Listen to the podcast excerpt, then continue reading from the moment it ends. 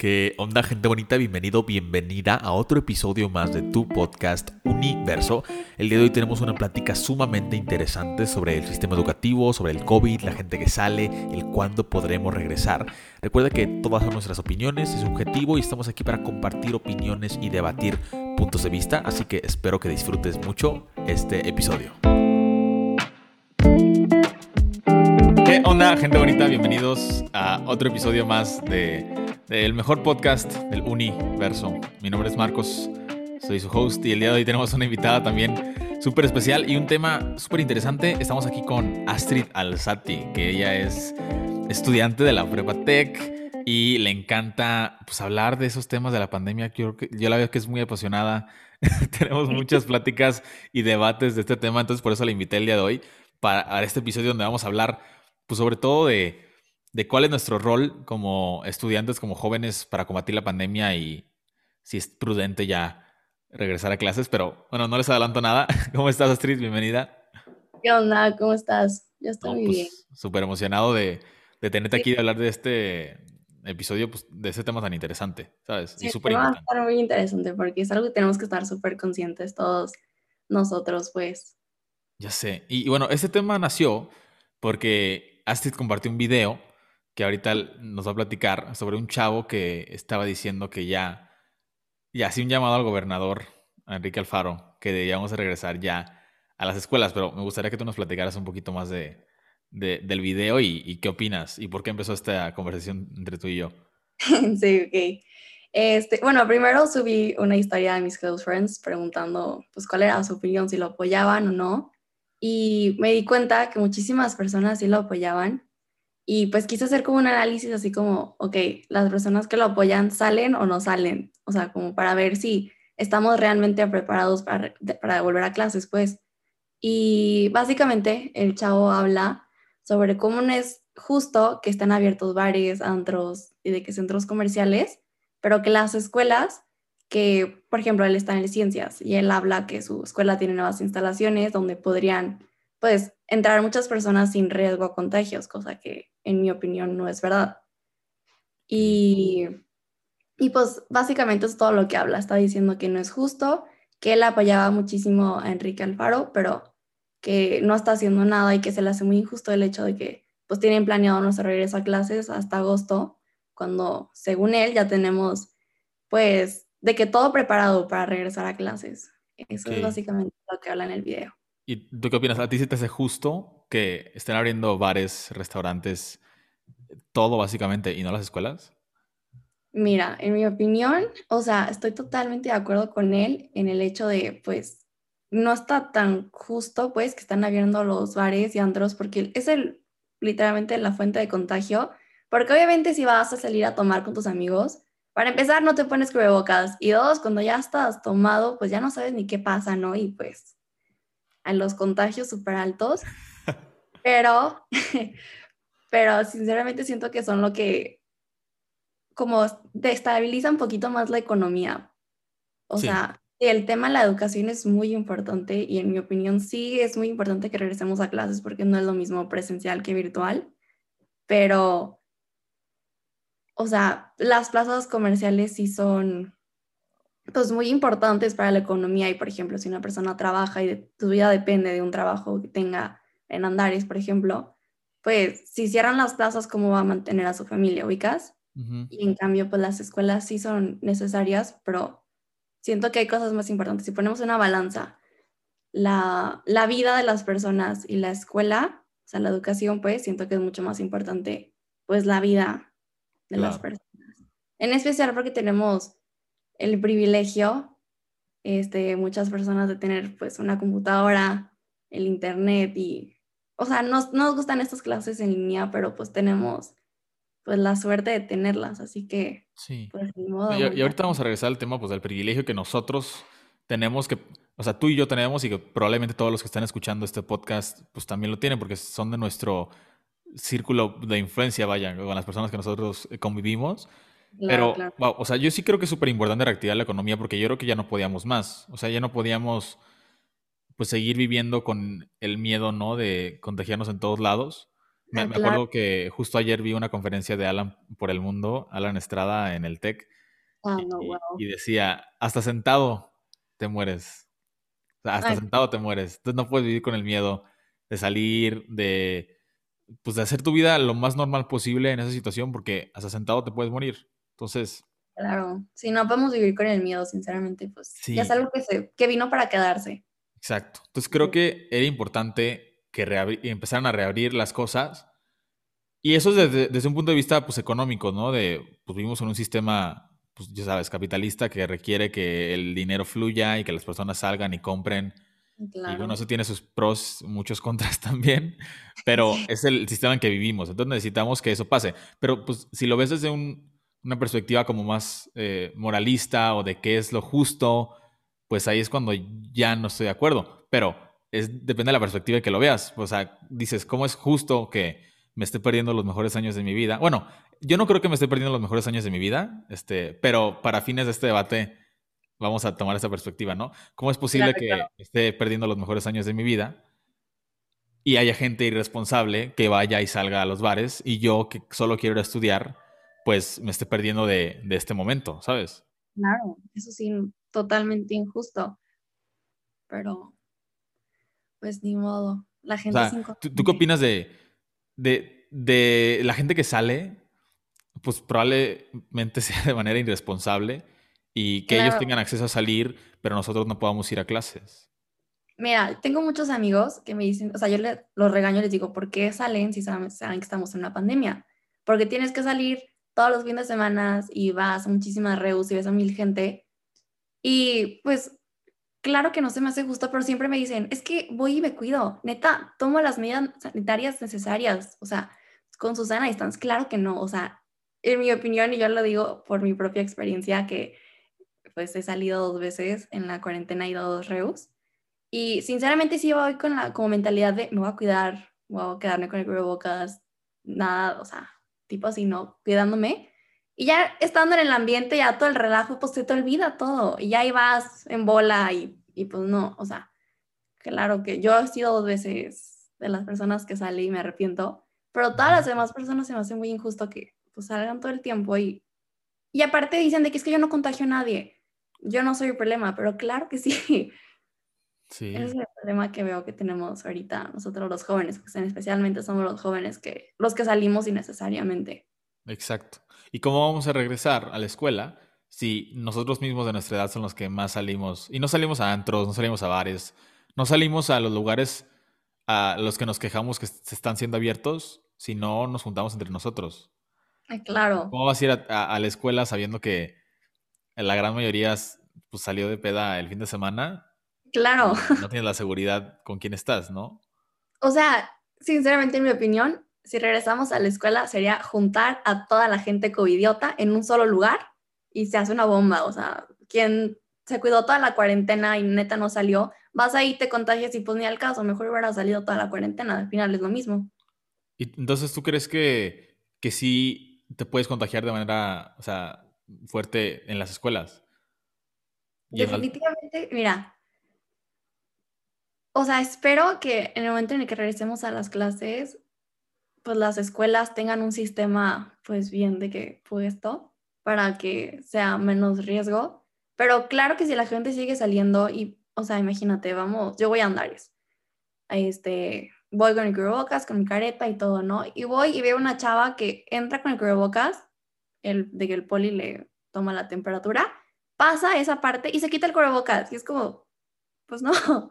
Y siento que sí sería en la escuela, en el momento en el que no se den cuenta, se lo quitan o van abrazan a la persona que tienen mil años sin ver y pues ahí pues sería pues un riesgo muy fuerte de contagio. Pero dentro de las escuelas, bueno, menos en nuestras escuelas, yo creo que sí va a haber un protocolo bastante fuerte. Entonces, a veces yo no veo como de, pues, ¿cuál es la posibilidad? O sea, es mucho más probable que te contagies yendo a un restaurante con tus primos, donde la gente se quita el cubrebocas, a que en el salón de clases con metro y medio de distancia y cubrebocas y súper así protocolo de sanitización cada hora.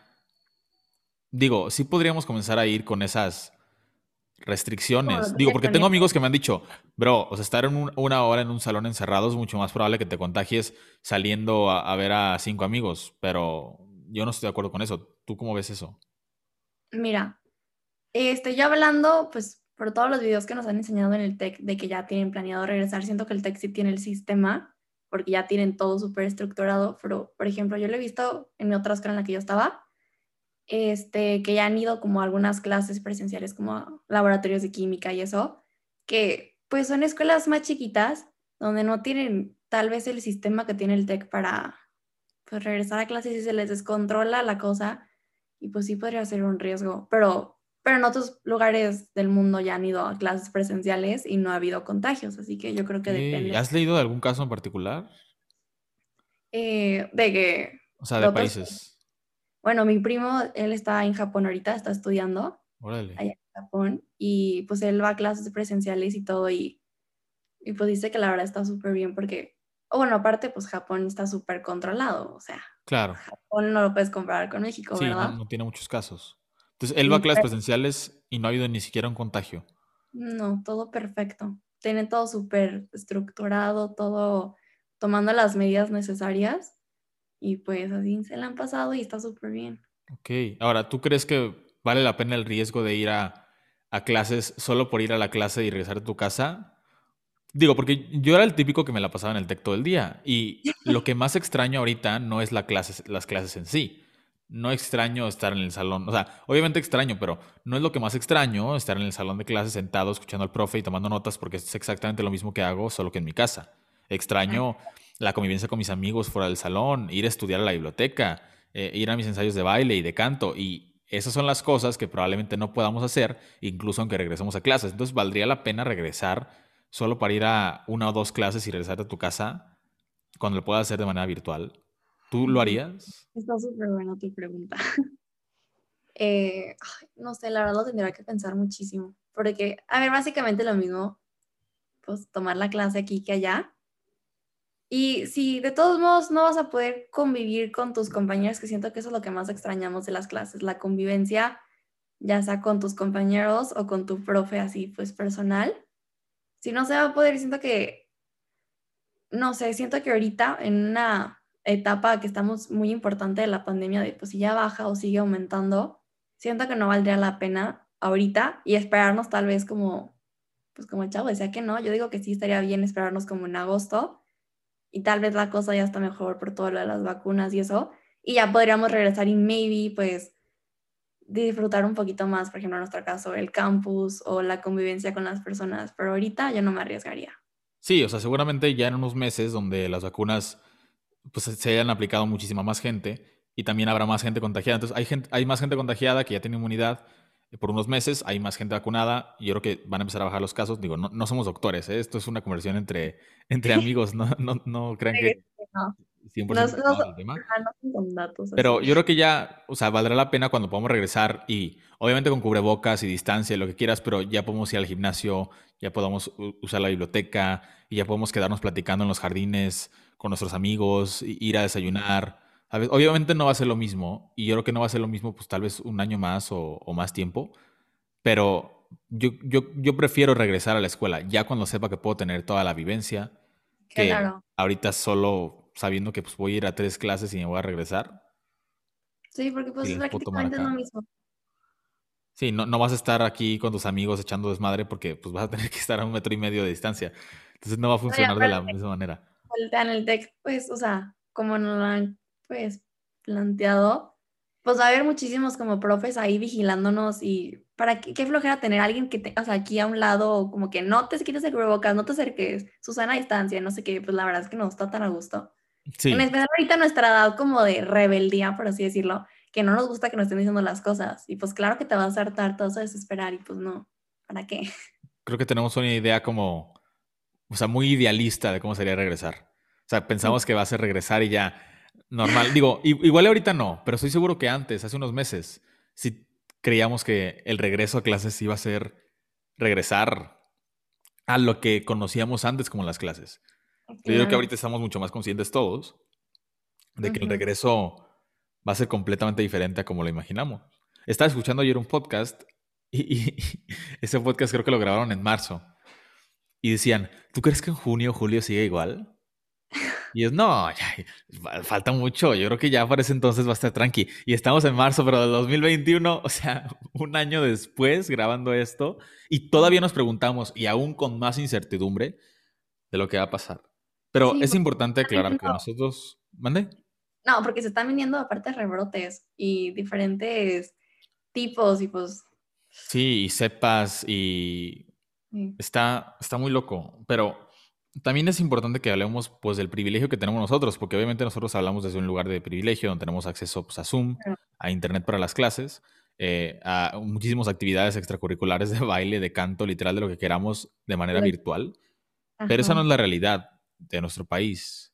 O sea, la gran, gran, gran mayoría pues son escuelas públicas donde ahorita están tomando clases por tele y no, realmente los niños no tienen acceso a buena educación y ahí sí no ves a tu compañero ni siquiera por Zoom, ¿sabes? Es imposible. O sea, yo ya me veo mucho más sensible como a ellos y decir, pues tal vez nosotros no deberíamos de regresar, pero tal vez esas personas que toman las clases de esa manera, o sea, la mayoría de los niños mexicanos, pues pueden verse gravemente afectados de salud mental si no regresan y tal vez a ellos son los que deberíamos darle prioridad.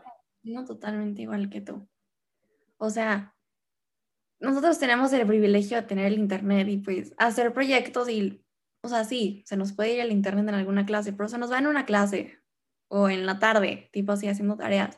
Y en cambio, ellos que no tienen, siento que la prioridad ahorita deberían ser totalmente ellos, los que no tienen acceso al Internet, porque pues, la base de un país de que, que progrese es la educación totalmente. Imagínate si de por sí la educación no era muy buena en México. Con esto de la pandemia, que muchísima gente de escuelas públicas, o tal vez ya se les hizo fácil no regresar a clases y cuando regresemos tal vez ya no quieren entrar, o pues todo el retraso que se está haciendo, sí, nos afectó a todos. O sea, yo sinceramente sí me di cuenta, pues saliendo de tercera secundaria, que pues a mí me tocó el cambio de secundaria a prepa, muchísimas cosas de las que pues generalmente tengo que terminar sabiendo en tercera de secundaria, entré a prepa y no la sabía. O sea, si de por sí yo en estado en escuela privada toda mi vida, tuvimos un retraso de educación, imagínate las escuelas públicas. O, sea, ¿no, aprendiste igual tú, Astrid, en clases por Zoom o Google Meet, no sé qué usaban? ¿No aprendiste igual? No. Y ya desde tercero de secundaria, imagínate a los niños de primaria, ¿no? Claro, es que imagínate, o sea, eran muy nuevos para todas las escuelas, o sea, fue un cambio muy repentino y pues no sabían dar clases en línea o nos ponían actividades así que ni al caso o repetíamos temas que ya habíamos visto para que fuera más fácil para nosotros y para las mises. Y pues, claro que sí hubo retraso. Lo me di cuenta porque pues el TEC es, o sea, en mi opinión, supo manejar perfectamente las clases en línea. Y pues ellos siguen como con su programa de, pues, de toda la vida y pues fue como, espérense, no sabemos esto. Y pues tuvieron que retrasar. Por ejemplo, yo en química, yo siento que el, semestre, el siguiente semestre me va a ir súper mal porque pues, imagínate, no tuve química en sí. En secundaria en secundaria. Oye, pero no te preocupes, ¿eh? Yo literal no tuve química. O sea, yo no tomé la clase de química. Ah, perfecto. Y sobreviví. Bueno, no sobreviví, o sea, hasta me fue bien. Eh, eh, digo, es de cada quien. Obviamente hay gente que se le hace más fácil la materia que otras personas, pero claro. no te preocupes, todo va a estar bien. Yo literal no tuve clase de química porque primer semestre tuve biología, segundo semestre tuve física y en tercer, no, no segundo semestre, segundo año y en tercer año pues fue cuando me dieron una beca para estudiar en Inglaterra. Y en Inglaterra estudié biología y física y no estudié química. Entonces, literal, llegué a la prepa asustado. Dije, ¿qué voy a hacer con mi vida? Pero no, tú tranquilo, no sé tan difícil. Pero sí fue la, la materia que, no que peor me fue, sino que más tuve que estudiar. Así fue la materia que más tuve que estudiar para que me fuera, pues bien, relativamente bien. Pero quería hacer un paréntesis. ¿Tú crees que la educación es la base de todo? O sea, que si los niños no tienen educación, no van a poder progresar como nosotros. Mira, yo siento que la educación, o sea, en sí de que al aprender los, los tipos de células, pues no, ¿verdad? Pero el estudiar te abre un criterio y, por ejemplo, es muy importante tener una educación de, pues de base, por ejemplo, al elegir nuestros representantes políticos, pues, o sea, porque si no tienes tu base, tu como colchoncito de información y de criterio que se adquiere en la escuela, eh, pues, pues vas a elegir a cualquier persona como nuestro líder y pues en México uh, se va a ir para abajo. Mira, es interesante, es que estoy siguiendo a un chavo que se llama Diego Rusarín, que lo pueden, lo pueden encontrar pues en, en YouTube. Eh, él habla mucho, bueno, hace muchas críticas al sistema capitalista. Este, y ahorita estoy en clase justo de una clase que se llama Agenda Global Contemporánea, que estamos estudiando los sistemas eh, capitalistas, comunistas, socialistas, los, sistemas de, economía en, el mundo. Entonces fue interesante encontrármelo en este momento que, aparte de que lo estoy estudiando en la escuela, me encontré este chavo haciendo esta crítica y habla mucho de que hay una idealización de la... Y esto ya está completamente salido de tema, pero es lo chido de este podcast que nos sí, Sí, Pero hace una crítica a, a, esta idealización de que la educación lo va a resolver todo. Porque dice, no es que...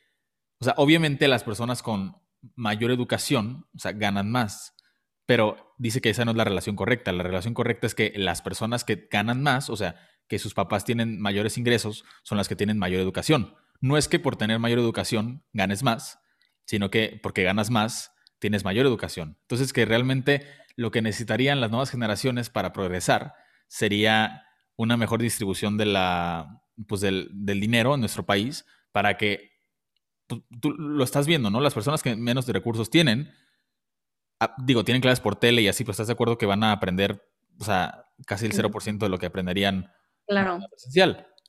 Y eso, más que por el sistema de, de educación en nuestro país, que obviamente se vio afectado por la pandemia, pero más que por el sistema de educación, es porque no tienen acceso a los recursos que tú y yo tenemos para tomar nuestras clases en línea, que aunque nos hagan aprender menos, estamos mucho más cerca a lo que es una experiencia presencial. Entonces, realmente eh, el, el, problema va mucho más este, deep, o sea, mucho más profundo de lo que a veces lo pensamos. A veces pensamos de que, no, pues es que la gente no tiene educación, entonces eh, por eso vota por presidentes eh, de tales partidos que no vamos a mencionar.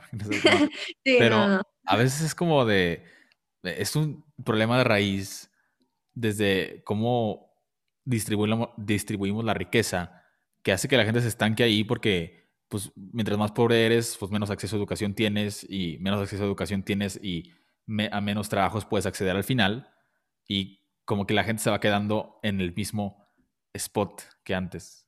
Mm, es un tema interesante. No sé si tengas algún pensamiento sobre esto, porque está completamente fuera de tema, pero ¿cómo ves esto? Este, ¿sabes qué? Sí, tienes razón. La verdad es que sí. O sea, yo me basaba como más bien en el criterio, porque a ver, siento que, bueno, soy de las personas que siente que nos podrían enseñar otras cosas en la escuela, o sea. Sí. Totalmente. De acuerdo. o sea, pues está padre saberme aquí todas las fórmulas químicas, pero ¿de qué me va a servir? O sea, claro que me dejan como una cosa, pero siento que ahorita estamos muchos estudiando como para pasar o como para que nos tengamos el promedio super mega wow, pero ¿de qué te vas a acordar en unos años? Pues de nada. Cuando nos podrían enseñar otras cosas que totalmente nos pueden servir mejor para la vida. Me encanta eso que dijiste. O sea, obviamente aprendes algo de lógica matemática, de inteligencia lógica matemática, de ver cálculo, ¿no? Pero realmente, si no vas a ser diseñador industrial o arquitecto o ingeniero, pues no te va a servir de nada el cálculo en tu vida. O sea, el hacer cálculo, ¿sabes? Si eres ingeniero, sí te va a servir. Pero yo que quiero ser, no sé, pues hacer un podcast, pues no va a servir de nada saber cálculo.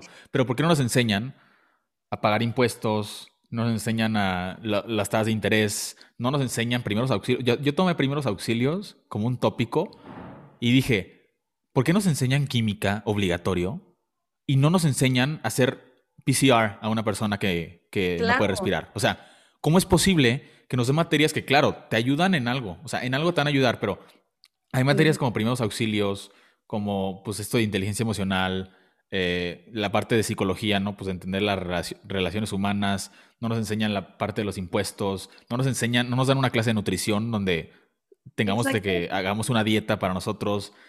Digo, ¿por qué, hay, ¿por qué no le damos prioridad a estas cosas que realmente nos van a servir en la vida? Y estamos viendo, pues, cosas que obviamente en algo te van a ayudar.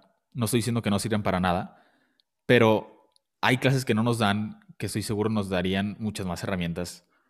Claro. O deja tú, materias que sinceramente no nos sirven de nada, son las que más, bueno, yo en mi opinión, son las que más carga nos dejan.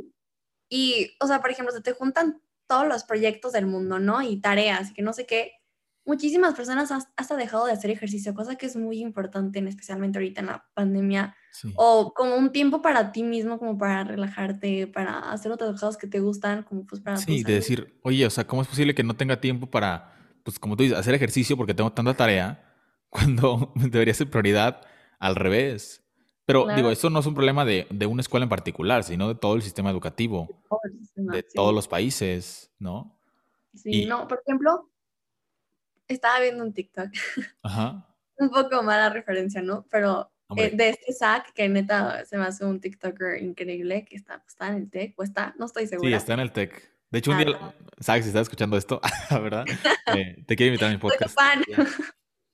no, neta, me encanta pero soy un TikTok de los profes diciéndonos que son, que son tiempos difíciles, pero pues claro, ellos hacen tiempos difíciles porque nos dejan un frego tarea que se entrega el viernes en la noche.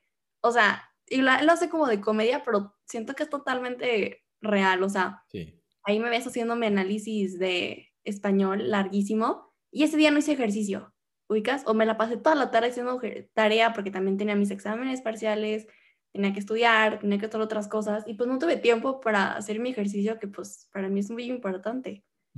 Y, o sea, sí, él lo dice de broma que ellos, que los profes hacen el tiempo más difícil, pero siento que sí es verdad, o sea. Digo, tampoco es culpa de los profes porque los profes tienen que ah, calificar todo. No, los profes no, el sistema. Ajá, el sistema, porque los profes te dejan la tarea que tienen que dejar para que sepas los temas y aparte ellos tienen que revisar todo, entonces Tampoco es como que sea menos chama para ellos dejarte ensayo de español, ¿no? De cinco cuartillas cada uno y el profe tiene que leer todos, imagínate, o sea, no, pobres profes, la verdad. Pero sí es más como del sistema que hemos construido donde los niños se esfuerzan por pasar y no por aprender y, y realmente se preocupan demasiado por las calificaciones y bueno, creo que aquí vamos a entrar a terreno sensible, pero yo sé que a ti tus papás te dicen mucho que, oye, si no sacas esta calificación, o sea, te regañan. No, o sea, me saco abajo de 90 y es el regaño de la vida. ¿Y tú cómo te sientes al respecto? O sea, yo no, mira, mis papás la verdad es que no, no son nada estrictos conmigo, pero yo siento que no son nada estrictos porque no han necesitado serlo. O sea, yo por mis propias razones quiero que me vaya bien en la escuela. ¿no? Pero obviamente no todas las personas son así, o sea, yo no puedo juzgar a los demás por mis propios criterios, ¿sabes? Cada quien tiene sus propios eh, criterios de importancia en su vida. Entonces yo sí entiendo por qué una persona que saca abajo de 90, que es súper buena calificación, la regañarían cuando realmente, o sea, realmente Astrid, las calificaciones lo único que te sirven es para entrar a alguna universidad. Y más no te y aparte ahorita ya ni siquiera son el 100%. Las universidades te piden y tus calificaciones y qué más. ¿Qué más hiciste? Te la pasaste, pues, imagínate que te la pasas matándote haciendo puras tareas, pues no te va a servir de nada. Oye, ¿qué más puedes ofrecer? Sí, pero tú cómo te sientes de que tus papás te digan eso? O sea, ¿te motiva que te haga peor? Digo, no sé si quieres tocar esos temas, ¿verdad? no, sí, claro, claro. No, es como que tus papás vayan a escuchar el podcast, bueno, no, no, no creo, pero no sé, o sea, si nos quieres platicar, pues... Tú Mira, he hablado muchísimo con, con ellos, pues, y yo en mi caso especial me gusta que me regañen pues por mis calificaciones, porque yo, por ejemplo, en secundaria, neta, o sea, fui la persona más floja del mundo y me arrepiento, sinceramente me arrepiento porque no me metían tanta presión y pues no terminé con el promedio que me hubiera gustado terminar, ¿no? Y ahorita en prepa, o sea, yo la verdad es que siempre he sido de muy buenas calificaciones, así que yo sé que puedo dar mi, mi 100% y claro que o sea, pues sí, las calificaciones no son el 100% de nuestra vida, pero a mí sí me gusta, me siento muy como feliz y satisfecha de mi trabajo cuando me va bien. Y siento que ahorita en prepa, o sea, claro que sí, pues mi papá dice que no, pues se tiene que ir bien, que no sé qué, por beca y todo, ¿no? Pero hasta lo hago yo misma, me gusta que sentir como la presión de me van a regañar, como para yo decir, ¿sabes qué? Voy a dejar de distraerme porque soy muy distraída y me voy a poner a estudiar y voy a poner atención y para dar mi 100%, porque pues al final es para mi propio beneficio. Pero, ¿no preferirías sentir la presión tuya de que yo ah, quiero hacer esto? Créeme, yo tengo mi propia presión, o sea, si digo de que, chin, si me va mal, si me enojo. Claro que, o sea, hay veces en las que sí me va mal, pero yo sé que no di mi 100%, no estudié y mis papás te dije, o sea, tipo así, pero más bien, por ejemplo, el TikTok que hice, no sé si lo viste, que fue así como de super comedia, mis papás son súper estrictos. O sea, no, o sea, pero ¿cuál comedia? Yo me sentí mal, dije, Dios mío. Es que estoy muy acostumbrada, sinceramente no me molesta y, o sea, al viéndolo de, de que lejano, pues, pues, por ejemplo, mis papás a cierto tiempo me quitan el internet, de que ya, muy tarde, me quitan el internet. Y digo de que, ay, qué mala onda, ¿por qué me lo quitan? Pero luego al día siguiente, pues, sí, ya, o sea, yo misma capacito de, ok, si no me hubieran quitado el internet, hubiera seguido hasta no sé qué hora y me hubiera desvelado, porque, o sea, a veces no tenemos la propia voluntad, ¿no? Así que, o sea, sí se me hace muy mal. Pero pues a la vez, o sea, sé que lo hace como por ayudarme, así que, ya no lo veo tan mal. Es como lo mismo de Dios, o sea, tú crees en Dios, no tú eres católica. Entonces nos metemos en este tema de por qué existe maldad en el mundo si Dios es todopoderoso y, y todo bueno, pero tú dices, bueno, es porque nos da free will, o sea, nos da libertad de hacer lo que nosotros queramos y nosotros elegimos por qué camino nos vamos, ¿no? Entonces, digo, ahorita nos, podemos, nos podemos meter en ese tema si quieres, porque es muy interesante, pero es lo mismo que pasa con los papás. O sea, ¿tú qué preferirías? Que tu papá fuera autoritario y te dijera, te voy a quitar el celular, te voy a quitar el internet. Y claro que lo hace para protegerte, o sea, en un sentido y por tu propio bien. Pero, ¿qué va a pasar cuando tú salgas al mundo real y no tengas esas restricciones? Ah, claro. nunca, o sea, no, nunca me han puesto esas restricciones a mí. Y yo solo por los caminos que me he llegado a la vida, que yo sé que no son así todos mis compañeros, pero yo, yo sí es de que yo mismo digo, no, pues sabes que ya me tengo que ir a dormir, eh, tengo yo mis límites en mis aplicaciones, pero porque yo quiero, eh, ah, no me restringen el internet, ni me restringen el celular, ni nada, pero como que yo ya tengo ese sentido de responsabilidad donde yo hago las cosas porque sé que son lo mejor y si algún día me quiero dar, me, me quiero pasar de ese límite, pues yo lo hago de, como de manera consciente. Entonces, o sea, ¿tú qué crees que sea mejor? Que tus papás te tengan como bajo estos límites todo el tiempo, porque yo viví los dos. Cuando me fui de intercambio a Inglaterra, nos quitaban el celular, em, o sea, el internet estaba bloqueado, no podíamos accesar a, muchos sitios web a ciertas horas del día y luego nos los liberaban. Y, pues la verdad es que sí me sentía, digo, yo siempre he sido muy disciplinado, entonces no tuve mayor problema, pero a veces decía, oye, hoy es sábado, tengo ganas de desvelarme viendo una película y no puedo porque a las 11 de la noche tengo que dar mi celular, ¿sabes?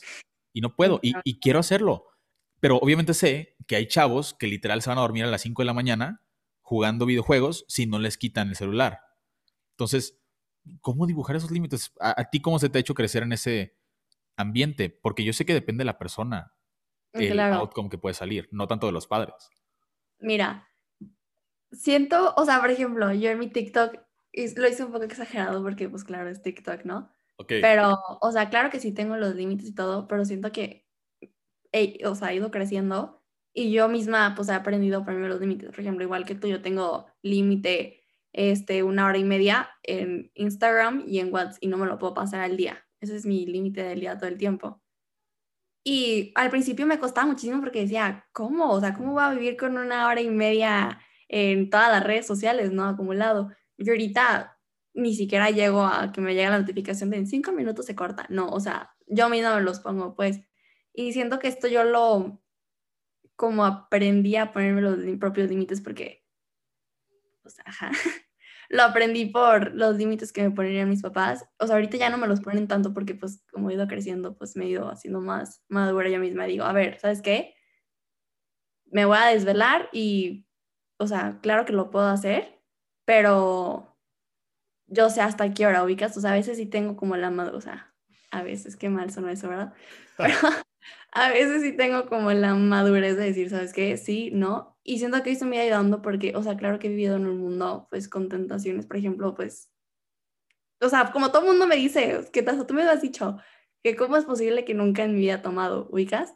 Esos mismos límites, o sea, eso no es porque mis papás, porque si tomo mis papás me matan, pero también porque yo sé que no me ayuda, ¿ubicas? O sea, claro que yo lo podría hacer escondidas, y hay cosas que mis papás me dicen, no lo hagas, pero pues lo podría hacer y nunca se enterarían. Si no lo hago, ahora sí ya lo hago por mi propio bien. Al principio lo hacía como por el miedo de que mis papás me regañaran. Ya, por, o sea, fui madurando y creciendo y dije, ¿sabes qué? Pues es por mi propio bien. ¿Y para qué? No me sirve nada tomar, ni fumar, ni nada. Y por eso nunca lo he hecho y me siento muy... Digo, porque aparte tú eres menor de edad, entonces técnicamente, o sea, legalmente ah, puedes tomar, no conozco a nadie, a nadie de mi edad, o sea, como que no haya tomado antes. Ajá, que nunca en su vida haya tomado ni una sola gota de alcohol ni haya fumado, ¿ubicas?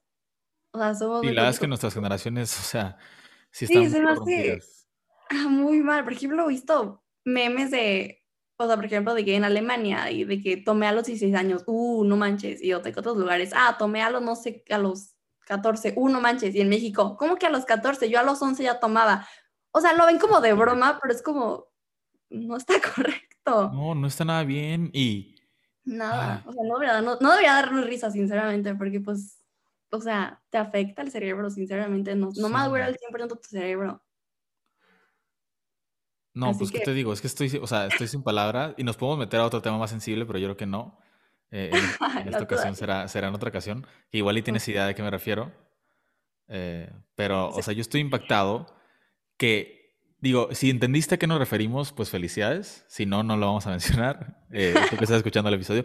Pero, o sea, ¿cómo es posible que está raro tener 18 años o 19 años, 20 años y no haberlo hecho? Claro. A mí me lo han dicho.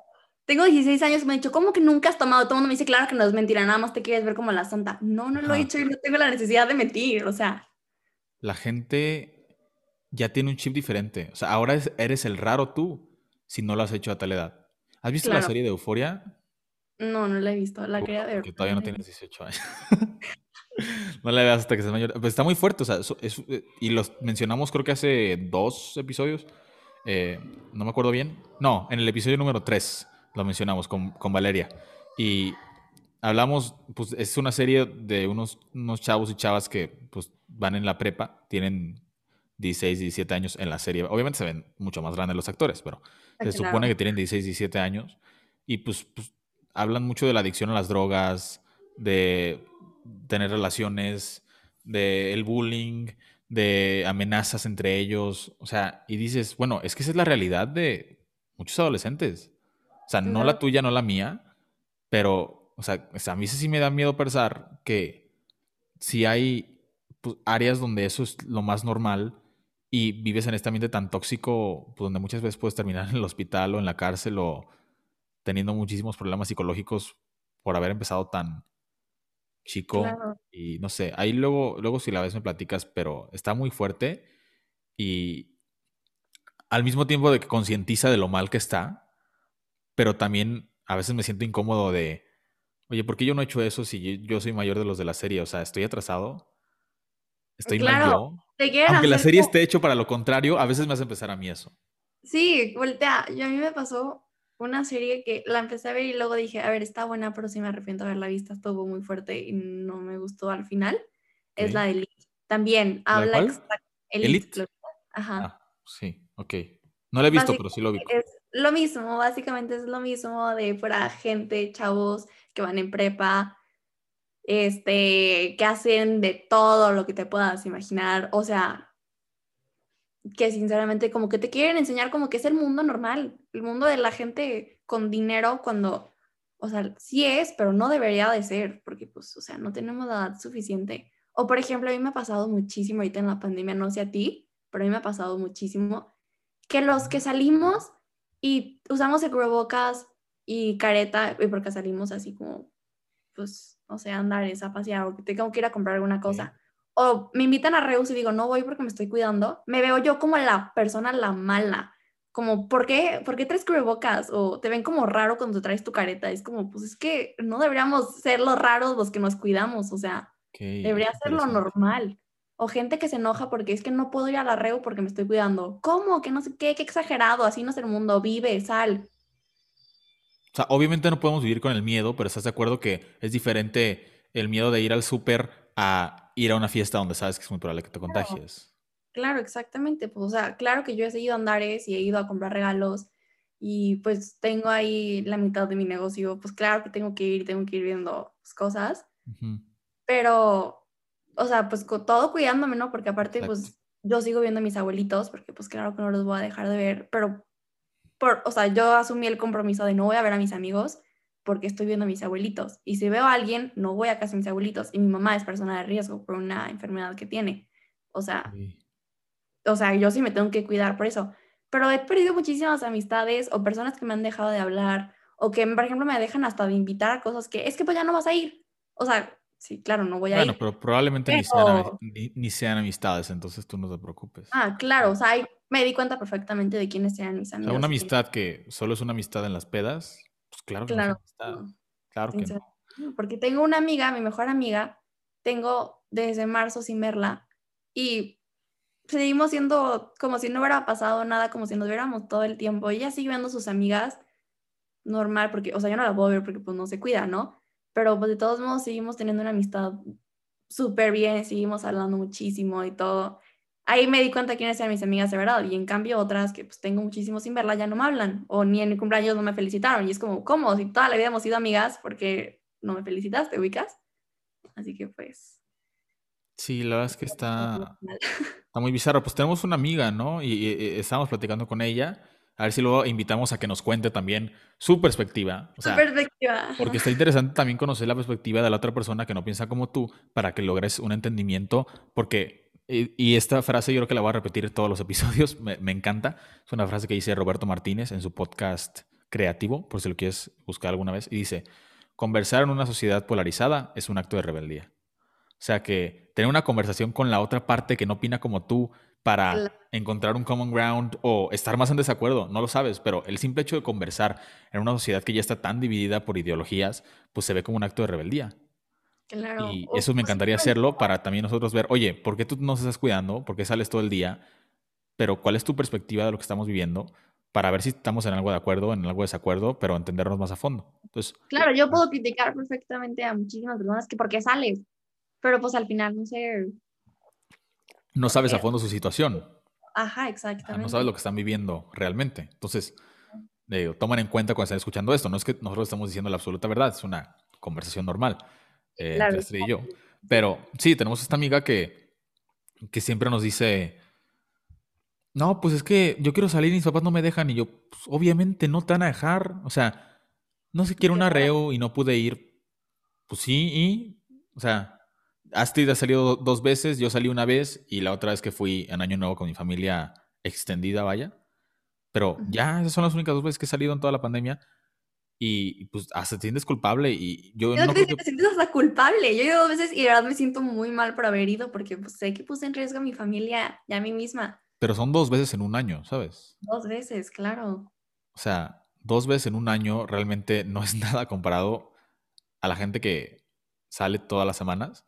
Pero incluso yo veo, o sea, yo veo las historias en Instagram y puedes salir lo que tú quieras, pero como por qué lo vas a presumir y compartir en redes? O sea, es lo que yo no entiendo.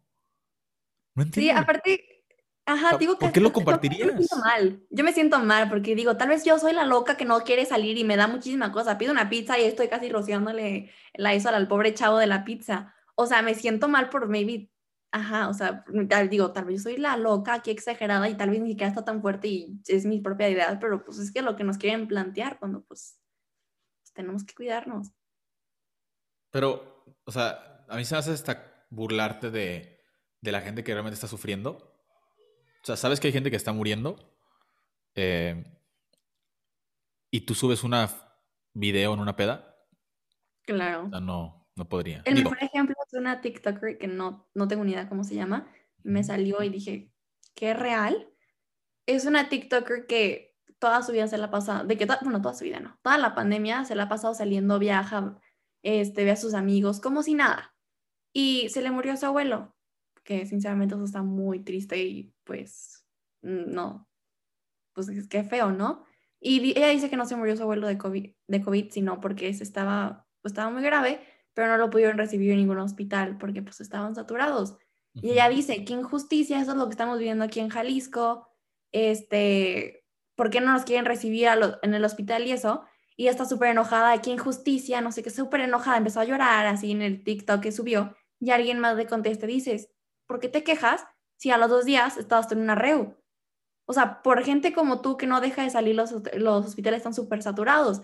¿Por qué te quejas y dices que es que no quieren recibir? No es que no te lo quieran recibir, es porque no hay lugar en los hospitales por la gente como tú que, pues que no ha dejado de salir. Y eso siento que es como lo que, lo que muchas personas piensan, que, ay, no, súper a gusto y que no sé qué, pero les llega a ellos el problema y ahora sí ya están súper mega, no, es que no sé qué, y se ponen tristes.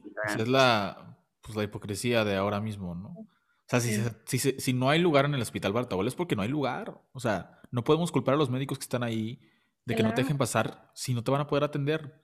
Digo, afortunadamente ahorita ya se bajaron los contagios y ya no están atascados los hospitales, o sea, ya en cualquier hospital vas a encontrar lugar, pero eso pasó, me imagino que en enero. Puede ser. Claro, sí, sí. En enero, porque en enero estaban, o sea, no había lugar para una persona.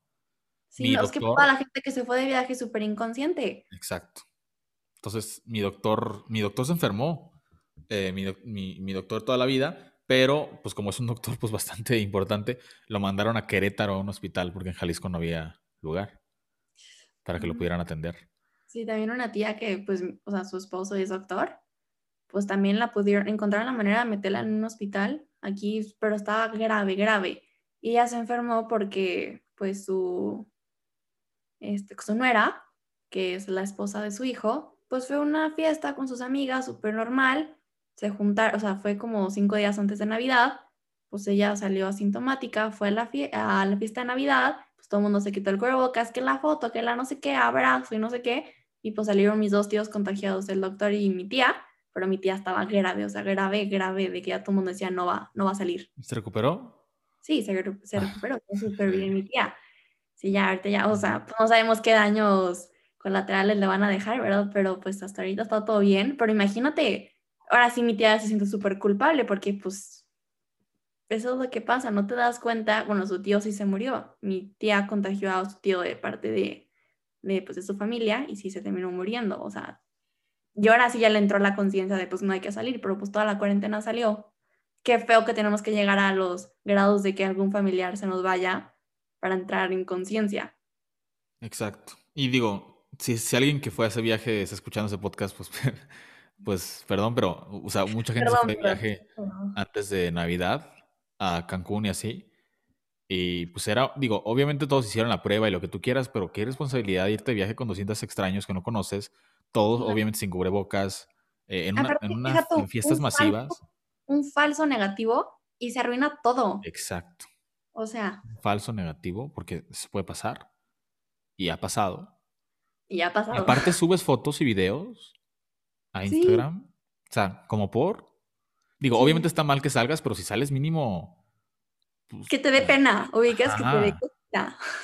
Y, aparte la gente comentándola, wow, qué increíble viaje. Yo tenía ganas de comentarles de que neta, qué irresponsabilidad que hagas eso, pero pues por conservar mi buena reputación no lo hago. Eh, o sea, por no verme mala onda en redes, no, yo, siempre me mantengo muy neutral. En este podcast no me he mantenido tan neutral porque lo, lo, que busco es que, o sea, tengamos conversaciones como más ricas de puntos de vista. Eh, y no se tomen nada de lo que decimos súper en serio. O sea, varias de las cosas que yo digo no es porque... Son nuestras opiniones, cada quien tenemos que opinar. Sí, no, pero varias, varias cosas de las que puedo decir no es como que yo las piense al 100%, sino estoy poniendo temas para que el debate sea más, este, por rico en puntos de vista, ¿sabes?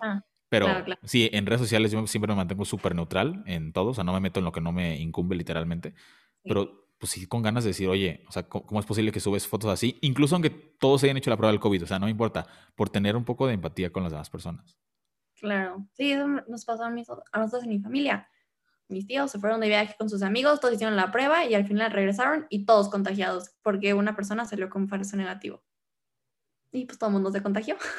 No, pues en esas fiestas enormes, está cañón. Y deja tú, no era enorme, eran como 20 personas máximo, no sé cuántas personas eran en una sola cabaña.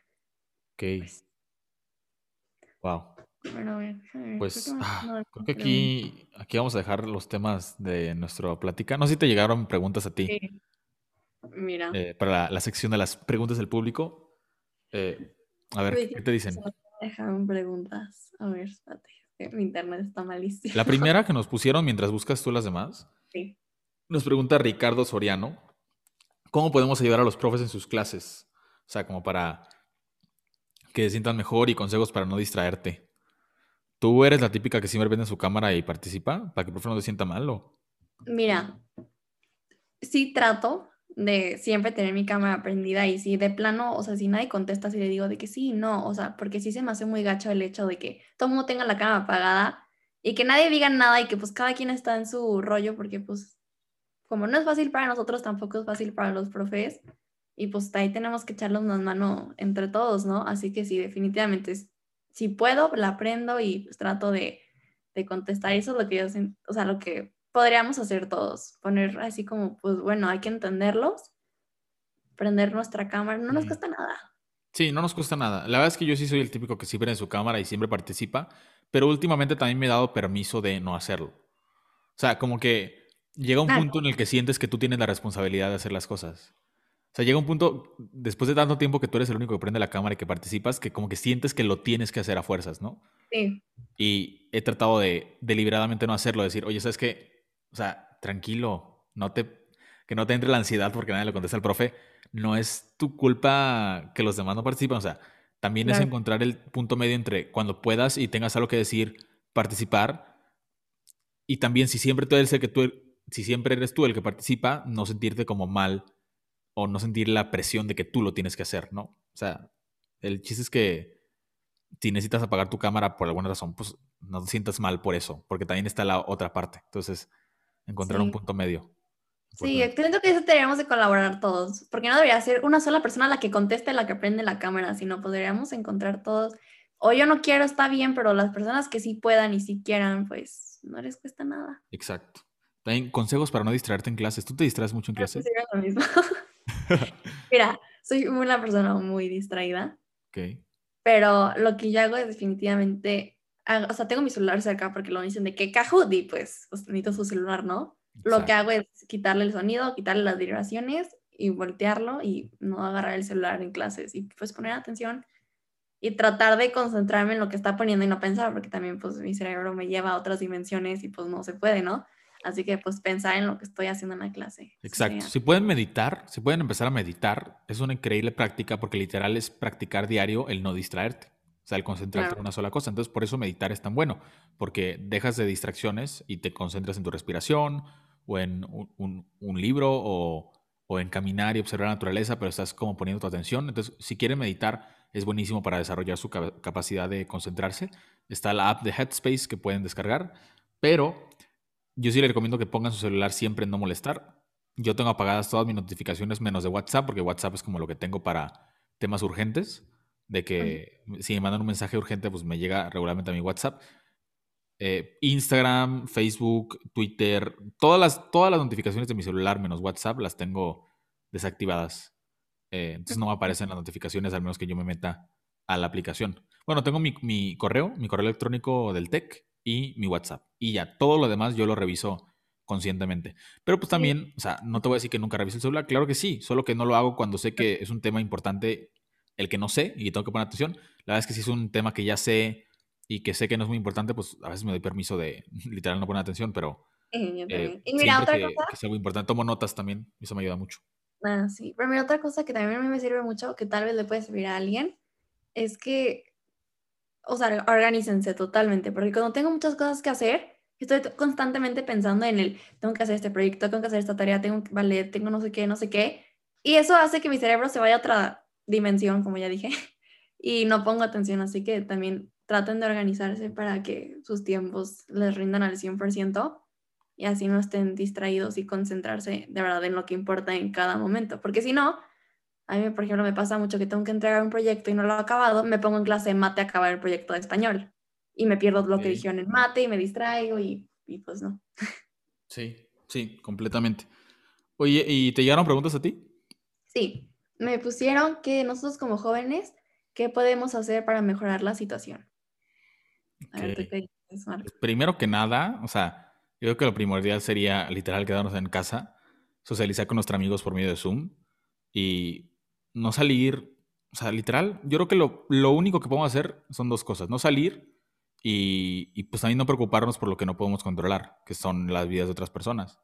Por eso no ando criticando a los que salen en Instagram, o sea, ahorita porque es el tema del episodio, pero no lo voy a ir haciendo en mi vida normal, ¿sabes? En mi día a día, porque no es algo que me aporte valor el estar conversando esos temas, porque yo no las puedo controlar, yo puedo controlar lo que yo haga. Entonces lo que yo haga es, pues literal, quedarme en casa y y pues para quedarme en casa y cuidar nuestra salud mental, pues yo he encontrado como actividades y proyectos que puedo emprender en estos tiempos, como este podcast, que la verdad es que desde que lo abrí ha sido como mi mayor fuente de inspiración y de sentirme chido eh, en la pandemia porque siento que como que tengo algo que hacer padre que le va a aportar a las personas y sí me ha mantenido muy de buenas incluso en estos momentos tan difíciles, pero yo, eso es el único consejo que te puedo dar, literal, para que esto mejore es cuidarnos nosotros y hacer lo que podamos para hacer nuestra cuarentena desde casa mucho más amena. Sí, claro. ¿Qué les dirías? Sí, definitivamente siento que lo que podríamos hacer es pensar en las demás personas, tener empatía, el, ok, yo si salgo a esta reu, pues sí, me lo voy a pasar súper padre, pero no sabes si voy a ir al súper, yo voy a comer a mi mamá al súper y contagio a la persona que me está atendiendo en el súper. Y ya, pues dices, bueno, maybe yo soy asincrónica, asincrónica. no, ya traemos las clases. Está afectado, ¿viste? Ya, asintomática, pero pues la otra persona no y pues puedes generar, así que pues genera una fuente de contagio muy grande, así que pues definitivamente nosotros como jóvenes lo único que podemos hacer es pues ser conscientes y tener empatía con las demás personas y pensar que de verdad vale la pena ir a Sarreu que tanto tenemos ganas Probablemente nosotros no nos vayamos a contagiar. O sea, no, no, no creo que nos vayamos a contagiar, no vayamos a contagiar eh, graves, pues. Entonces, no hay tanto que preocupar. O sea, no hay que vivir estresados por, ay, es que pasa si me contagio. O sea, yo digo que vivan su vida lo más tranquilos posible, pero, o sea, cuídense por las demás personas. Sí, claro. Ahora sí que, pues a nosotros no nos va a afectar y si nos van a dar una gripita aquí X, pero hay que pensar en las demás personas. Exacto.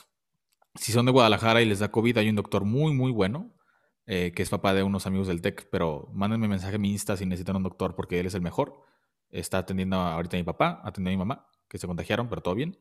Pero sí, él es, o sea, el mejor, así que si necesitan a algún doctor bueno, por favor, no duden en mandar un mensaje cuando escuchen esto, si es que lo llegan a necesitar. En mi Insta, ¿te llegó alguna otra pregunta? Sí. Este, ¿cuál es la mejor forma de socializar y cuidarse al mismo tiempo? No, pues yo amo Zoom. O sea, definitivamente. La gente dice que odia Zoom y que está harta. No, yo no. Yo amo Zoom. Es lo mejor que me ha pasado en la, en la pandemia, literal. Porque primero me permite grabar, o sea, estos podcasts, obviamente. Pero yo toda, todas las semanas veo a mis amigos por Zoom, hacemos actividades, juegos, platicamos, vemos películas, series, lo que sea. Y eso me ayuda a tener contacto con mis amigos y al mismo tiempo a cuidar mi salud mental. Y es gratis, no cuesta nada. Y... Sí, tienes que hacer como un juego de sesiones, pero pues no tienes que pagar nada. Ah, sí, no, y no pasa nada. Te, sales, te metes al link y ya, se acabó. Y no, o sea, yo, yo amo Zoom, ya he hecho mis convivencias aquí y de hecho veo, veo más a mis amigos por Zoom que, o sea, no es que vea más a mis amigos, obviamente veía, o sea, veía más a mis amigos eh, presencial, pero tengo más tiempo de calidad con mis amigos ahorita por Zoom que antes en el TEC. Entonces también tienes muchos amigos que se cuidan, me imagino, ¿no? Es que, o sea, sí, pero sí, la verdad es que la mayoría, la mayoría de mis amigos sí se cuidan. Eh, pues muchos son de mis repres de, de, canto, de baile, ya están en la universidad, están un poquito más grandes y sí nos cuidamos todos. Eh, tengo, por ejemplo, una vecina que vive aquí enfrente y pues es la única persona con la que salgo a caminar así porque vivimos literal de que enfrente, ¿no? Pero ah, em, sí sé, tengo muchos amigos de otras partes de la República que hice en congresos del TEC y así. Entonces, pues hice uno de Irapuato, uno de Morelia, uno de Monterrey, otro de León. Pues la única manera de vernos es por Zoom, estamos en pandemia o no. Definitivamente es lo mejor. O sea, hagan amigos de otros estados. Por ejemplo, yo empecé a tomar clases de guitarra en agosto y me las da un tío que vive ya en, en Texas. Y digo, o sea, qué padre que pasó esto de la pandemia, o sea, no, ¿verdad? Pero, o sea, gracias a la pandemia, pues me di cuenta que me gustaba mucho, pues, el instrumento de la guitarra y que tengo un tío que me da clases y, pues, he aprendido. Y si no hubiera sido por la pandemia, pues nunca se me hubiera ocurrido escribirle, decir, oye, hacemos FaceTime, hacemos Zoom y me explicas. Así que, pues, hay que ver el lado positivo, que Zoom, la neta, pues puede hartar, pero, pero es la mejor fuente para... Y, no hubiera podido conectar con tantas personas de tantos lugares diferentes si no hubiera sido por esto. Entonces yo sí estoy agradecido. Obviamente hay gente que le está pasando muy mal, pero yo, Marcos, estoy agradecido por todo lo que he podido aprender. Así que hagan Zooms y conozcan gente de otros estados, porque pues, no importa si la gente se cuida o no, si la única manera de verlas es por Zoom, no sé, como que se hace mágico este lugar. es que yo tengo muchísimo, bueno, la mayoría de mis amigas salen y pues es como, ay, hacemos Zoom, hacemos FaceTime y pues nunca nos podemos organizar porque una anda en una red u otra está con tu familia de viaje y pues se hace un rollo. Pero te decía, qué padre que tus amigos sí pueden hacer Zoom. Pues. Sí, sí, sí, sí, la verdad es que sí. ¿Qué otra pregunta te llegó? Eh, déjame meterme, es que las tengo un poco distribuidas. Recuerden que cada episodio este, salen las preguntas eh, un día antes, em, aproximadamente un día antes de grabar con la persona. Pongo una cajita de Instagram eh, en mis historias donde pongo el tema del que hablaremos y preguntas para que ustedes puedan salir mencionados en el episodio. Mm, claro. Ay, no dije las personas que me hicieron las preguntas. Ah, no, no pasa nada. ¿Cuál es tu, tu tercera pregunta? Este, ¿cómo recibieron la noticia de que íbamos a tener clases en línea? Uh, es una buena historia, ¿eh? Yo, A ver. yo estaba en un evento de embajadores que se llama Jam Battle Studio y era para promover la carrera de producción musical y de comunicación.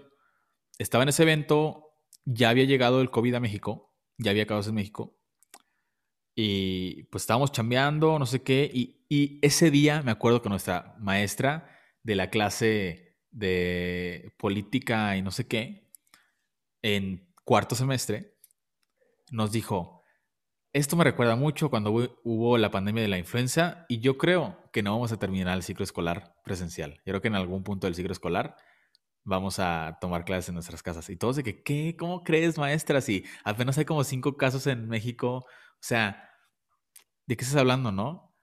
Ay, pues no pensábamos que ese día llegaría, ese día en la tarde, porque estábamos en el evento de embajadores, todos nerviosos por, ya estábamos de que con el lavado de manos, con la sana distancia, o sea, obviamente no como ahorita, pero ya había un una cierta, ya se sentía una cierta tensión entre la gente, Claro. porque aunque todavía no había cubrebocas ni, ni un metro y medio de distancia entre cada persona, ya se sentía como de, ay, te saludo, no te saludo, este, Sí. ¿qué hago? Se sentía medio incómodo y estábamos ahí y nos llegó un mensaje por WhatsApp y era un documento PDF de que el TEC de Monterrey decide cancelar sus clases a partir del 23 de marzo. Y yo, a ver, hay dos, o esto es real o es fake. Entonces a todo el mundo se lo empecé a mandar a grupos y todo el mundo empezó a hacer un desmadre y estábamos en el evento de que, oye, ¿es cierto esto? O sea, es del TEC y le preguntaba a las admisiones de que, oye, ¿tú sabes? Y me dijo, no, o sea, nosotros de Guadalajara no sabemos nada. Y, y empezamos a investigar, las admisiones llamaron a los de Nacional de que, oye, este comunicado, y sí. Y ese día, pues fue el penúltimo día que fui al campus. Uh, tuvimos un, e- un concierto una- de una banda, estuvo bien- padrísimo el evento, pero sí fue mi último evento presencial de embajadores. Qué triste. ¿Tú cómo lo viviste? Yo, mira, a mí estuvo muy feo, porque esa semana exactamente en mi escuela hacían, bueno, hacen un como una competencia que se llama Copa Roca, que es juntan a todas las escuelas que son del Opus Dei de puras niñas y van a escuelas, bueno, a competencias de que de fútbol y vóley, tipo así, ¿no? Y pues todas mis amigas son deportistas, así que pues todas se fueron allá, a, creo que fue en Querétaro, y ya nada más me había quedado contigo, que es mi mejor amiga, y pues, ajá, estuvimos toda la semana solas, y aparte yo no tenía clases ni el jueves ni el viernes, o sea, los, tu penúltimo y tu último día de clases yo no tuve clases. O sea, por Y- que tu escuela no iba a tener clases. Ajá, creo que el jueves era, no sé, y el viernes era un puente, así que, no sé, estuvo medio raro, ¿no? Y pues bueno, ya estábamos el último día, y, o sea, el miércoles, pero pues súper normal, ¿no? Y pues ya nos fuimos a nuestra casa, y el jueves yo estaba con mi familia, estábamos en un evento, y en eso llegó la notificación del TEC, porque pues mi hermano está en el TEC, ese mismo PDF que te llegó a ti, mi mamá me lo leyó y me dijo, oye, ¿esa era verdad? Y yo así como, pues no sé. Y en eso mi escuela mandó un comunicado de que pues ya, no, o sea, se van a extender las vacaciones de que Semana Santa y Pascua, ¿no? Porque nosotros diríamos Pascua. Y pues eso fue básicamente mi última de clases, ya no pude yo nosotros, regresar. ah, seguro regresamos en tres semanas. Sí, claro, todos decíamos, no manches, el 20 de abril ya regresamos como si nada. Y pues no, aparte imagínate, yo no, o sea, yo nunca pude, la, o sea, tuve la oportunidad pues, de ir por mis cosas, ¿no? o sea, todas las clases en línea de último, pues pedacito que me queda tercera secundaria, no tuve ni mis cuadernos, ni mis libros, ni nada. Y aparte yo no tuve así como, o sea, eso es lo que digo, bueno, qué padre mi hermano, por ejemplo, ustedes, que sí tuvieron como su último día ubicas, o sea, pues el viernes, que sé que muchísimos hicieron otras cosas. Sí, pues, como tuvimos una clase de meditación, estuvo bien raro. El último día. Pues yo no tuve mi último día ni con mis amigas, cambio pues eran mis últimas clases Ajá. con ellas porque pues me iba a cambiar de escuela. Pero fíjate, Así- estuvo bien bizarro porque, o sea, nos fuimos a Guanajuato una semana antes, el fin de semana, y vier- jueves, viernes, sábado y domingo, creo, a un viaje cultural de la, de la escuela. Fuimos a Guanajuato, ya creo que, no sé si ya había casos en México, pero no, obviamente no en Guanajuato, pero ya se veía como venía el COVID más cerca, ¿sabes? Ajá. Fuimos al viaje, regresamos del viaje. El lunes fue el 9 de marzo, donde no vinieron las mujeres. Ese día estuvo súper depresivo. O sea, yo me acuerdo que neta se sentía una energía bien fea en el campus. Martes clases, miércoles clases, jueves nos avisan que se va a cancelar, el viernes el último día. Esa semana fue muy pesada. Sí, yo también esa semana muy fea, muy fea. Oye, y también queríamos hablar de esto y súper rápido para que no se nos vaya aquí las cuatro horas. Pero, o sea, yo digo que es peor para nosotros que vivimos un año de escuela lo que estamos viviendo ahorita. Y tú puedes decir que es peor para ti porque ni siquiera tuviste las experiencias que nosotros tuvimos. Pero me encantaría exponer como los dos puntos de vista. O sea, ¿cómo lo ves tú? Mira, tú y ya hablamos de esto y definitivamente entiendo tu punto. Pero bueno, yo estoy en segundo semestre. O sea, básicamente mi último evento que tuve del TEC fue la lunada. Iba a al, ¿cómo se llama? El de Navidad. No me acuerdo cómo se llamaba. Ah, se llamó Christmas Party, algo así. Neon Christmas. Y no sabes lo mucho que me arrepiento de no haber ido. Porque dije, ay, bueno, al cabo que van a haber más. Pues el último fue la lunada, ¿no?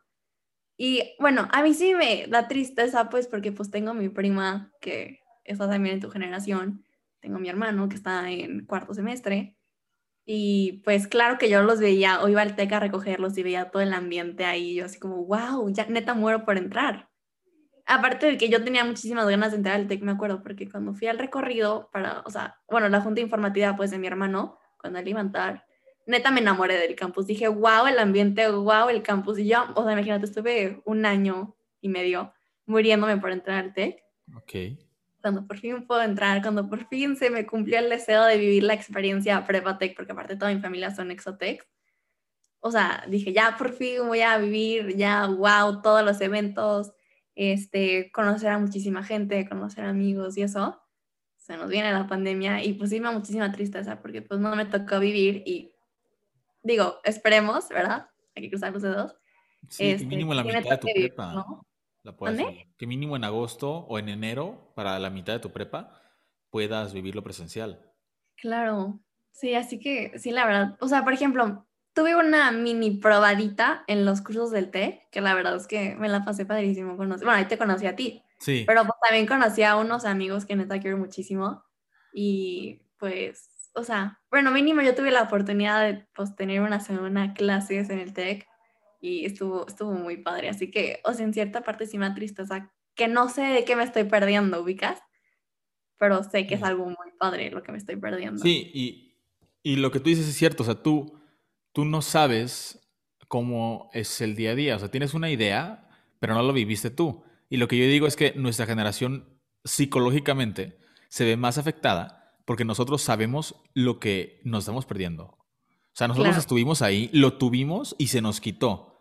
Y como lo tuvimos y nos lo quitaron, como que ya, ya hay un apego más fuerte a eso. O sea, que tú no tuviste oportunidad de vivir y claro que es un privilegio que nosotros hayamos tenido todavía viajes, presentaciones y todo antes de que incluso existiera el virus, porque sabemos que aunque regresemos no va a ser igual, como ya lo platicamos. Pero sí siento que hay un apego mucho más fuerte a nosotros de decir, oye, es que yo iba a hacer esto y no lo hice. O sea, yo iba a vivir esta experiencia. Yo estaba seguro que iba a ir a este viaje. Yo estaba seguro que iba a, tener estas experiencias y se cancelaron. Entonces yo siento que psicológicamente es, más pesado para nosotros el decir, pues ya, ya sé lo que me estoy perdiendo y es una lástima. Y para ti es como, pues ni siquiera tuve chance de vivirlo, pero tal vez psicológicamente como no sabes lo que estás perdiendo, no es tan difícil. Obviamente, o sea, objetivamente es peor para, para ti que para nosotros. O sea, objetivamente es yo vivir las experiencias y tú no, pero yo creo que no es tan sencillo.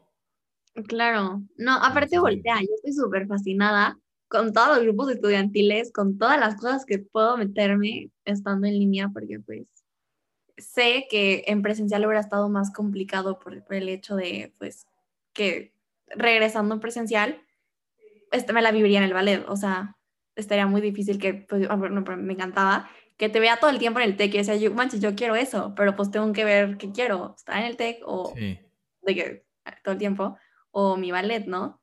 Y siento que ahorita estar en virtual me ha ayudado a hacer todo, literalmente, desde aquí tomar mis clases de ballet aquí, literalmente, hasta pues estar en todos los grupos estudiantiles en los que me puedo meter.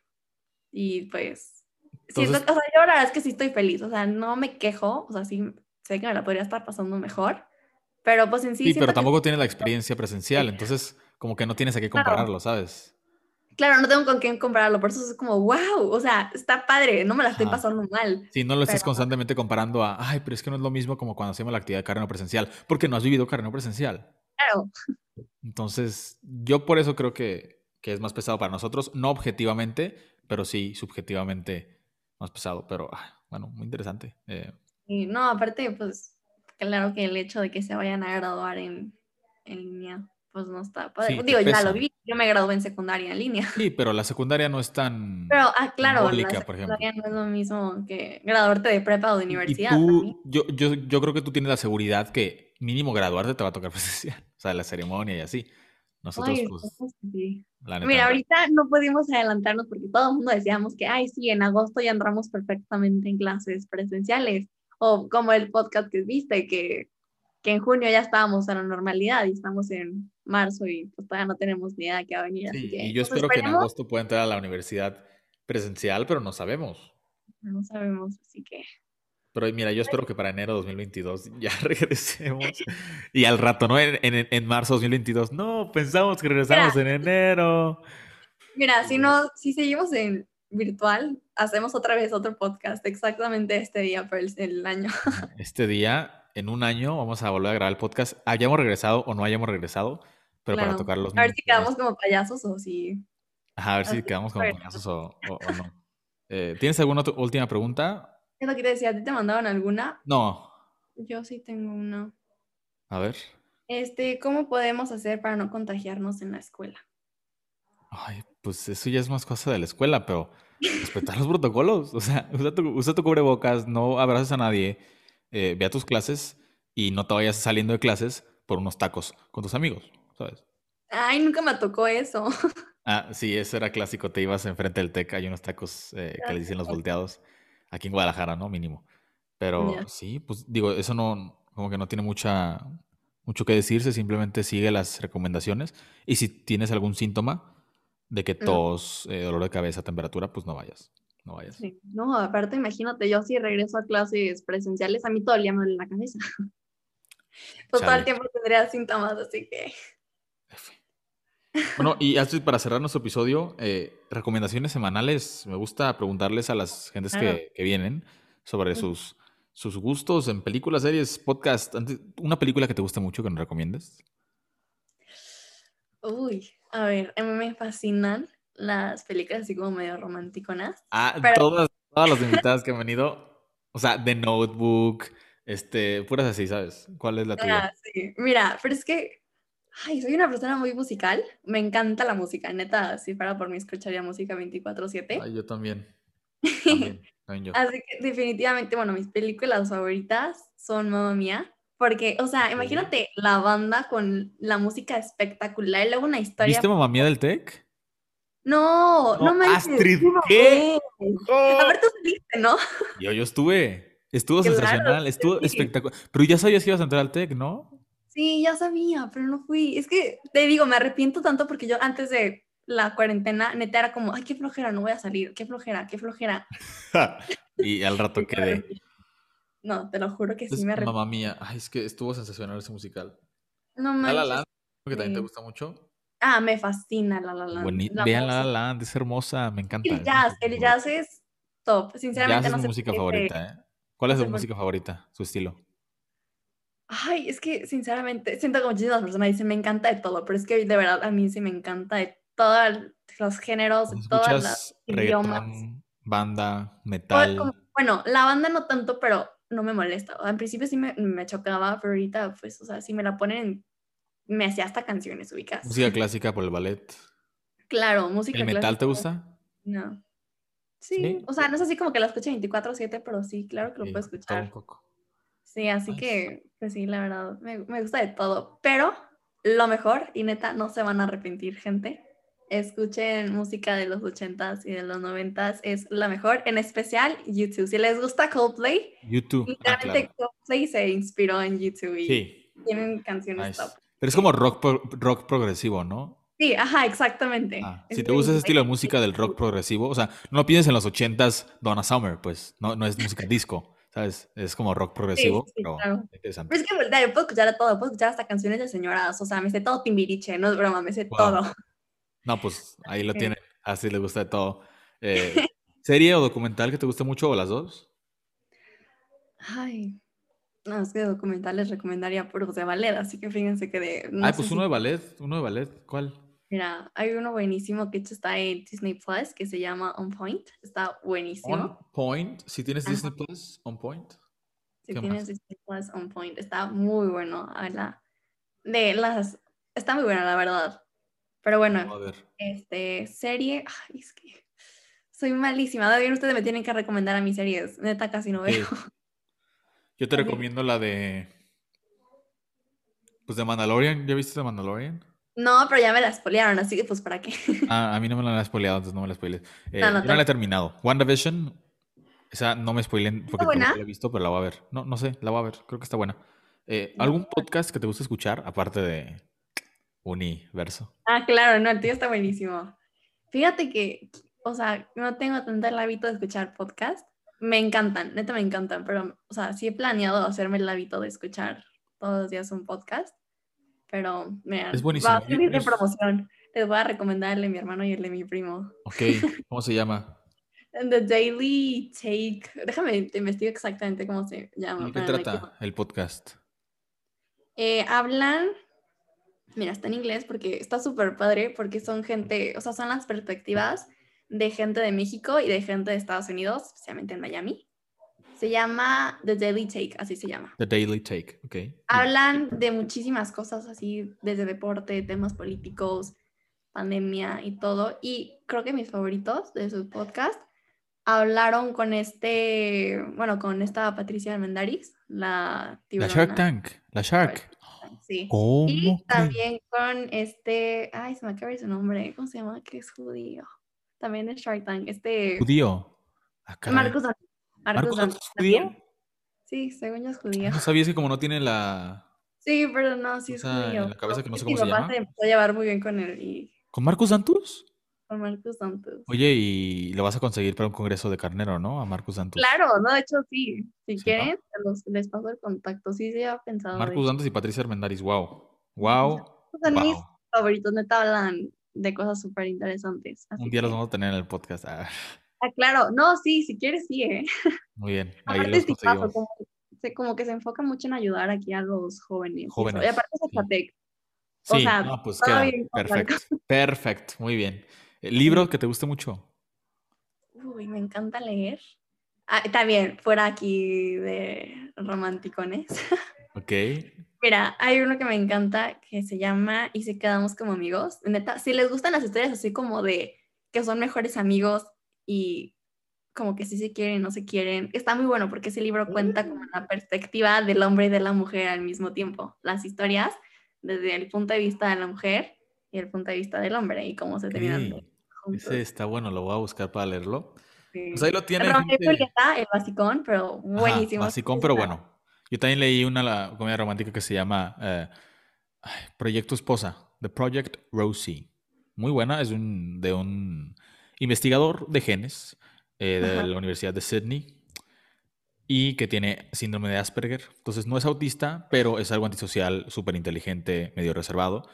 Y pues es la historia de cómo él busca la esposa perfecta para él y hace cuestionarios, entrevista gente y así, y se termina enamorando de la persona menos, menos indicada según sus estándares. Uy, no manches, ahorita me acabo de acordar de una saga buenísima de libros que se llama La Selección, que de hecho van a sacar la película, así que si van a ver la película, primero ¿La lean el libro, vale mucho la pena. Sí, se llama La Selección, Elite, este, La Elegida y La Corona o algo así, no estoy segura, no es que no, no me acuerdo cómo son exactamente la, la saga, pero terminas el libro y te aparece cuál es el siguiente. Pero el primero es La Selección, está muy bueno y van a sacar película, así que vale la pena ¿Y de qué trata ese libro? En grandes rasgos. Eh, Mira, básicamente es de un como país que el príncipe está buscando a su esposa Ok. casarse, ¿no? Ya hacen una como selección donde invitan a muchas mujeres y así el príncipe que se llama Maxon, este, pues, es- hace pues su evento así y invitan a muchas como, ya sean princesas o personas así, como las dividen como en niveles, pues, o sea, puedes hacer el 8, que está súper, ajá. o sea, te dividen como tu clase social, pues, de hay 8, 7, 6, 5, digo así, ¿no? Y, y pues básicamente es eso, que el chavo pues junta en su palacio a muchas mujeres y va seleccionándolas y dice de que estas me gustan. O sea, sí suena un poco mal, pero neto está muy bueno y pues esta América, que es la chava, primero pues ella como que estaba más ahí, estaba de que metida en ese concurso por compromiso, porque les daban dinero a su familia y pues es toda la historia de qué pasa estando en, en, el castillo. Está muy buena, tanto que van a sacar película y pues, luego lo, luego lo leeré. Oye, ¿y alguna frase que te guste mucho con la que quieras cerrar este episodio?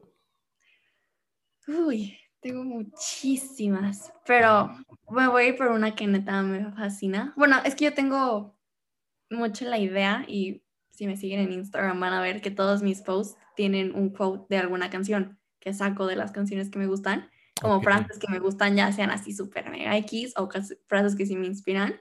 Pero hay una que neta me fascina. Mamma Mía es la mejor película, o sea, música, bailes, tiene todo. historia, todo, y ahora tiene frases muy buenas.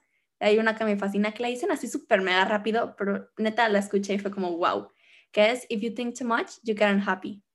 Si piensas mucho en las cosas, te vuelves infeliz. O sea, por ejemplo, estás todo el tiempo pensando en, es que qué va a pasar, y si no, y si sí, y si, si te cuestionas mucho las cosas que ahora tienes muchas ganas de hacer, pues al final no lo vas a querer hacer o ya no van a tener sentido y te vas a quedar pues infeliz. Así que esa frase me fascina. Gran frase. Pues ahí lo tiene gente. Este fue el episodio con Asti Dalsati sobre sobre qué? Sobre, sobre la vida después de la pandemia, sobre nuestro rol como adolescentes, sobre las fiestas y los covidiotas y Wow, la escuela, el sistema educativo. Estuvo muy loco el episodio de hoy, pero me encantó. Sí, este estuvo muy padre, tomamos muchos temas. Sí, oye, ¿dónde te podemos seguir en redes para seguir en contacto contigo? Ok. Este, estoy en todas mis redes sociales como astrid.alsati. Astrid. Y también en mi joyería, que es astrid.alsati.collection. Astrid.alsati y astrid.alsati.collection para tu joyería. Y recuerden que ahí me pueden seguir en mi cuenta de embajadores, marcos.embajadorestech, para los que lleguen de parte de Astrid, pues ahí estoy a la orden. Y también en la cuenta del podcast, donde subo extractos, fotos de los invitados, etcétera, que es universo.podcast. Pero marcos.embajadorestech, ahí es la que uso todos los días y sí o sí les voy a contestar lo que quieren platicar. Astrid, ¿algo, ¿algo que quieras decir antes de cerrar el episodio de hoy? No, pues nada, esperemos que a la gente sí le deje algo aquí de lo que hablamos y pues que entren en conciencia de pues, lo que estamos pasando y que no se preocupen. A como vamos, esperemos que, que ya pronto se acabe y ya podamos regresar a una normalidad un poco mejor. Exacto. Pues bueno, gente bonita, nos vemos el próximo, eh, la próxima semana con otro episodio. Y que esté muy bien, espero que les haya gustado. Ya, saben que si les gusta, por favor, compartan el episodio para que llegue este podcast al top 10 de Spotify.